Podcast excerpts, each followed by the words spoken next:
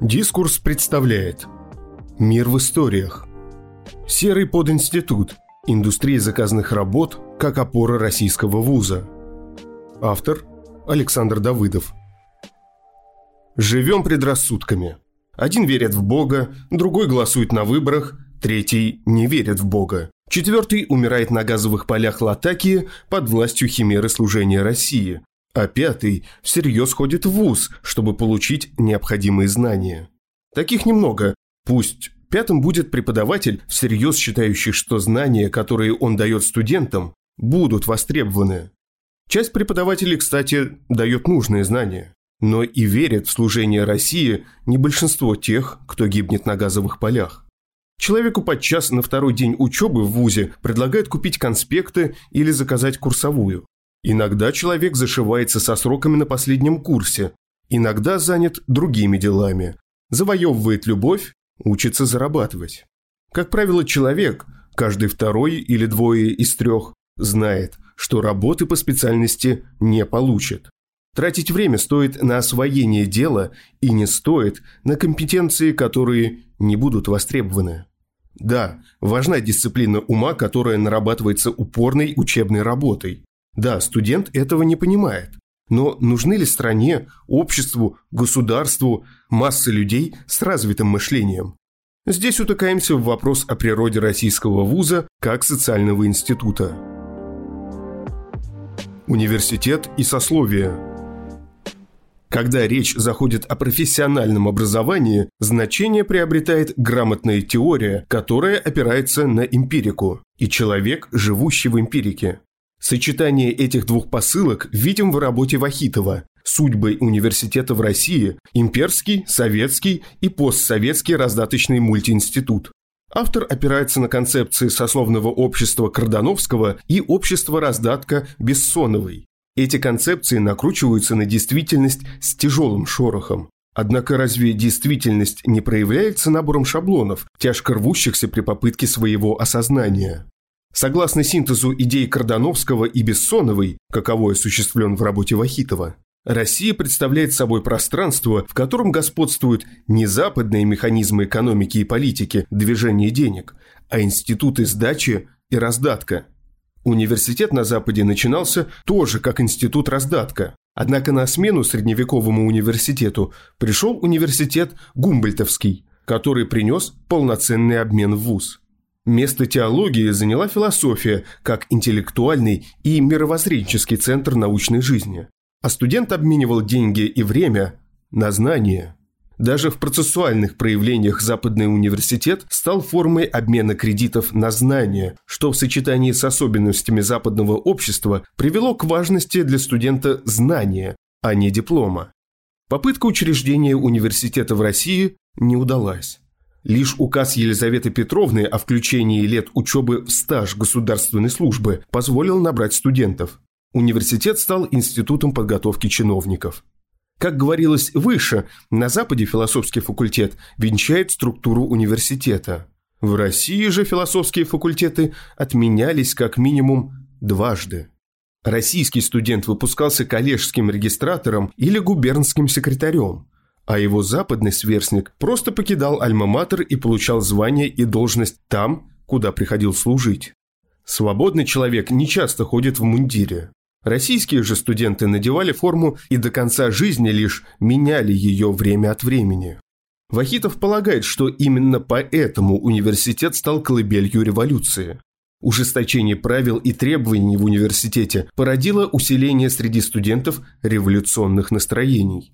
Сама по себе партия как институт, ставшая онтологически важным для Северной Евразии, основами рожден в университете. Партия – это сплав российского университета и криминалитета.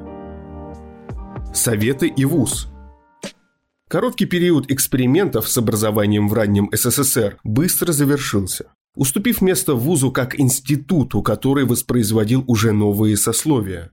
Новые вузы также фокусировались на компетенции, поэтому интеллектуального центра университета в виде факультета философии не сложилось.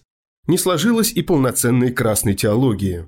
Вкус к полноценным идейным исследованиям выбит урками в лагерях либо угрозой встречи с ними. а скрупулезный подсчет цитат Ленина в очередной статье не тянет на соответствие ни теологии, ни философии. Советский вуз подчинялся плану и направлял выпускников туда, где в них нуждалось народное хозяйство. Воплотился не идеал Маркса, но идеал студента, рвущего портрет государя, чтобы в этот портрет вставить свое лицо. Новое время – Союз распался, и новой диалектикой стали зазывания о свободном рынке. Вузы продолжили штамповку специалистов для несуществующей уже плановой системы несуществующей страны, а также быстро перерастающей быть промышленности.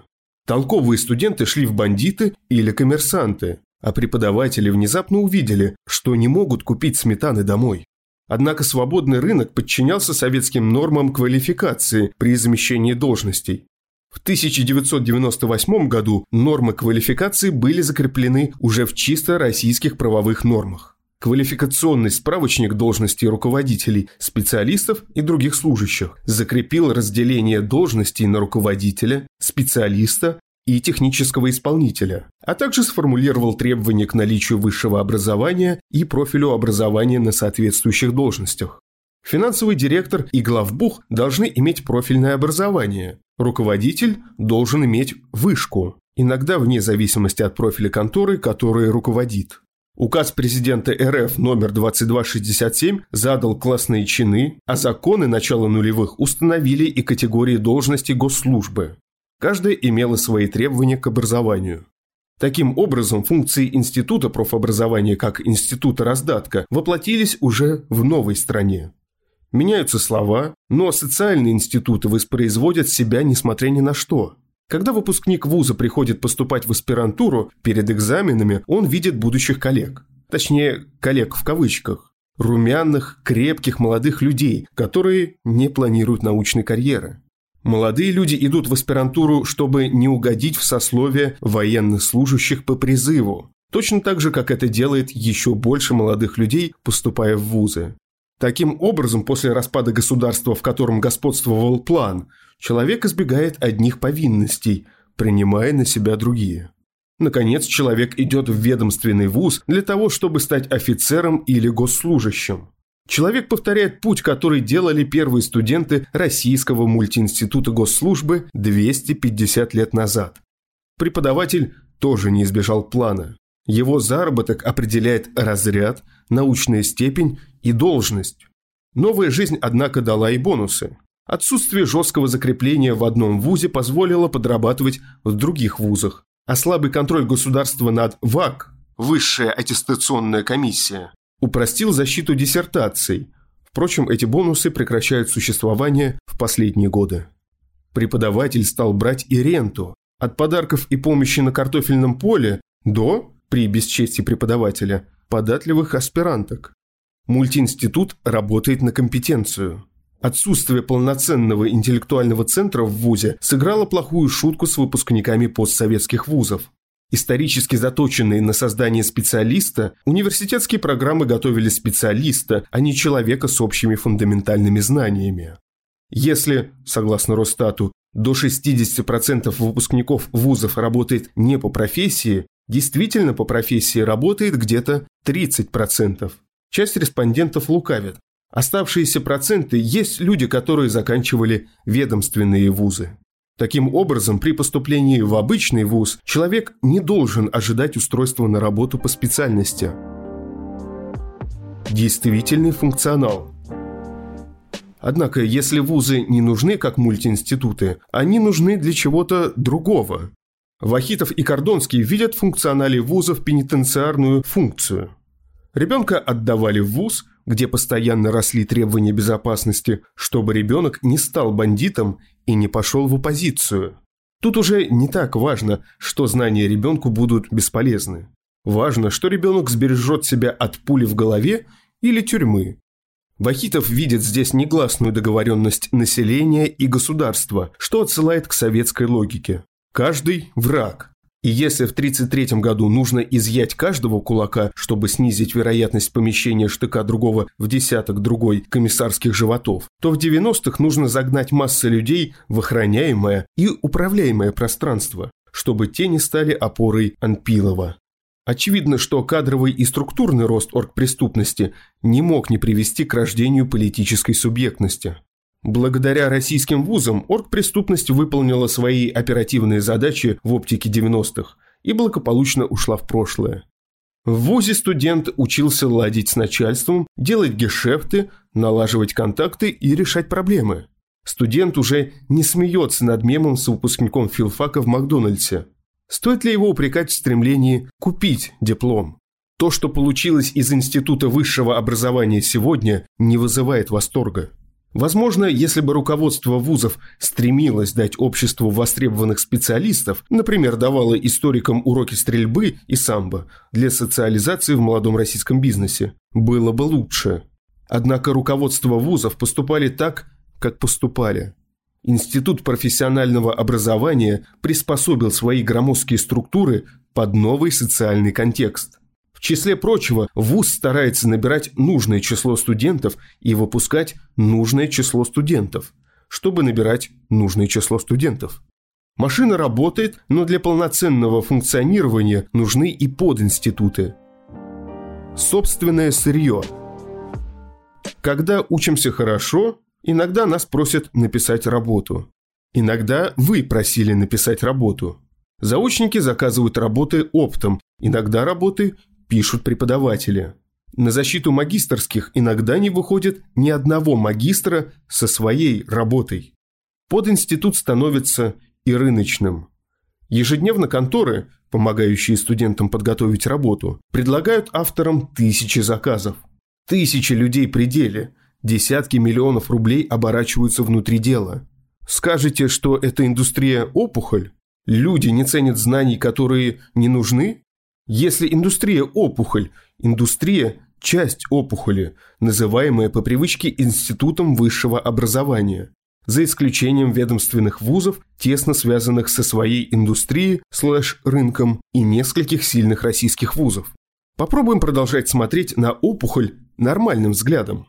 Борьба с опухолью породит новые требования к работам от студентов, часть авторов уйдет с рынка, а часть подымет цены вырастает уровень востребованности личного контакта автора и заказчика, что сломает позицию агентств и контор, посредничающих в этой сфере. Дополнение к давлению, которое уже оказывает государство на такие компании. Рост структурированности и уровня доходов сообществ авторов позволит им двигаться вперед.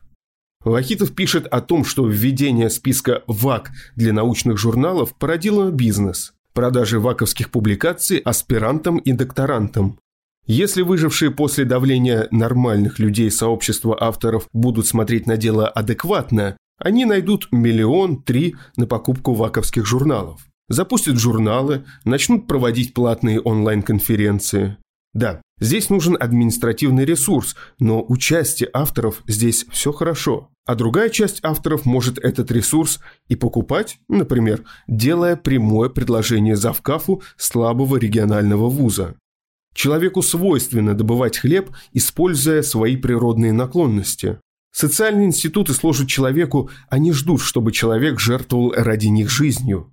Иногда человек хочет съехаться со своей девушкой, возможно, лучше ему заработать официантом денег, чтобы отдать их автору дипломной работы. В освобожденное время человек посвятит завоеванию девушки и поиску жилья. Если человек хочет состояться, не выбрасывая на свалку свой диплом, возможно, лучше ему писать работы на заказ, чем варить мед или прописывать идеологию для местного вилаята ИГ. Запрещено в Российской Федерации. Если человек хочет делать свое будущее дисциплиной ума и компетенциями, которые берет в ВУЗе, едва ли он должен иметь конкурентами тех, кто ставит выше компетенции свою любовь, а возможность состояться интеллектуально выше, чем карьеру менеджера. Читал Николай Носачевский.